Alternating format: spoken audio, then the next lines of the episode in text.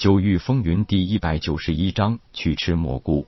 清玄海志被神风问道院藏书阁内层收录，当然不是单纯的记载明海岛屿分布那么简单了。既然是秘本，当然是记载了一些岛屿不为人知的事情。夜空除了想一探骷髅岛那位前代大能的埋骨之地外，就是为了寻找一些有趣的事物。因为夜空深知，一个人的武道之路上是存在各式各样考验的。虽然自己的实力在快速提高，但是对于光大师们探寻自己的身世之谜、寻找池琴以及河水轻柔之约等事，自己的实力还是太弱。如果面对那些庞然大物，自己无疑就是一个小小的蝼蚁。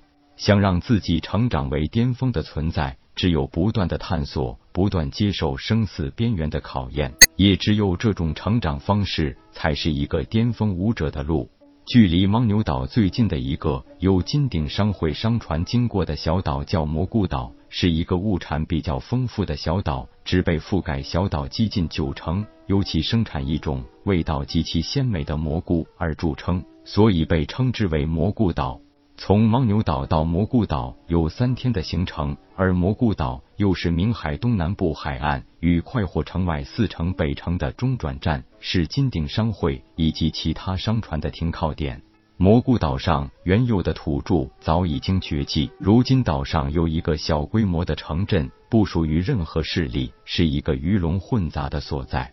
因为那种被取名红伞菇的特殊蘑菇是一种几乎没有特别药用价值的下品灵药，不过因为味道鲜美，胜过太多山珍海味，所以红伞菇是一种很有市场的珍品。这也给很多身处下层的民众带来足以讨活计的机缘。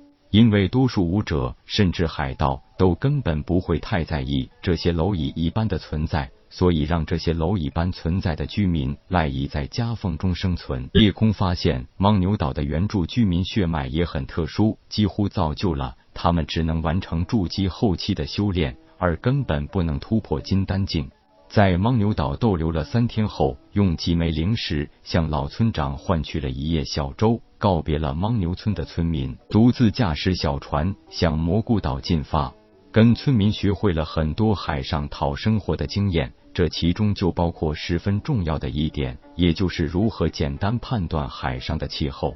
夜空已经可以简单的操作一面小帆来控制小船的前进方向了，这让他可以在茫茫大海上按照预定的方向行驶。让铁牛和球球再次回到现实空间，简单介绍了这些天发生的事情。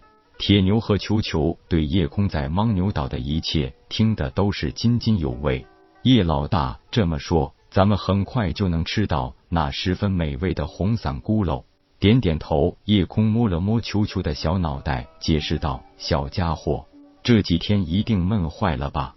明天就可以到蘑菇岛了，我想那里一定有很多好吃的，你见了会很开心。”微巧的点头，奶声奶气的道：“好呀，好呀。”叶老大，其实只要有你在身边，去哪里都无所谓，我都会很开心的。叶老大总会让球球吃到很多好吃的。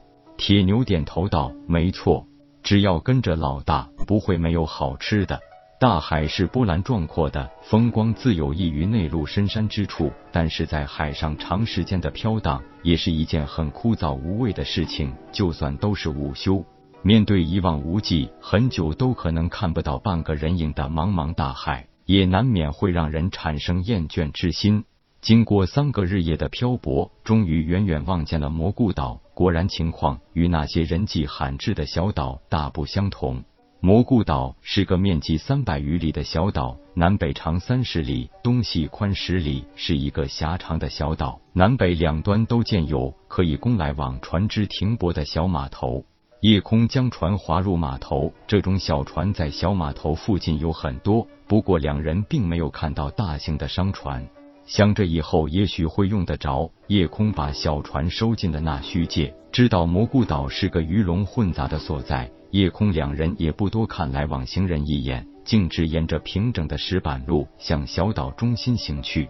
走了三五里路，沿路两旁就开始热闹起来。各式各样的房屋建筑出现在两人的面前，稀稀落落的人各自忙活着自己的事情，几乎很少有人主动向他人搭讪。夜空二人一兽与这个小岛显得有些突兀，也许是本来两人的打扮就十分引人注目吧。夜空一身白衣胜雪，俊朗的容貌，偏偏又有一种优雅而高贵的气质。铁牛不管冷热，都是那一身兽皮短袖短腿衣裤，光着大脚丫子穿双草鞋，黝黑澈亮的脸庞，活脱脱一个人形妖兽。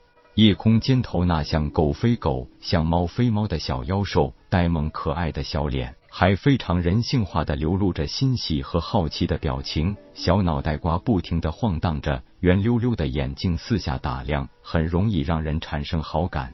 金丹境午休就可以做到七日不食，灵海境闭关修炼更是经常少则数月，长则经年断饮食。平素生活中断饮食数月可以，但终究不能完全断绝饮食。身体需要的一些最基本能量还是来源于饮食的，只是修炼到灵海境时，已经改善了身体机能，极大减少了能量的消耗而已。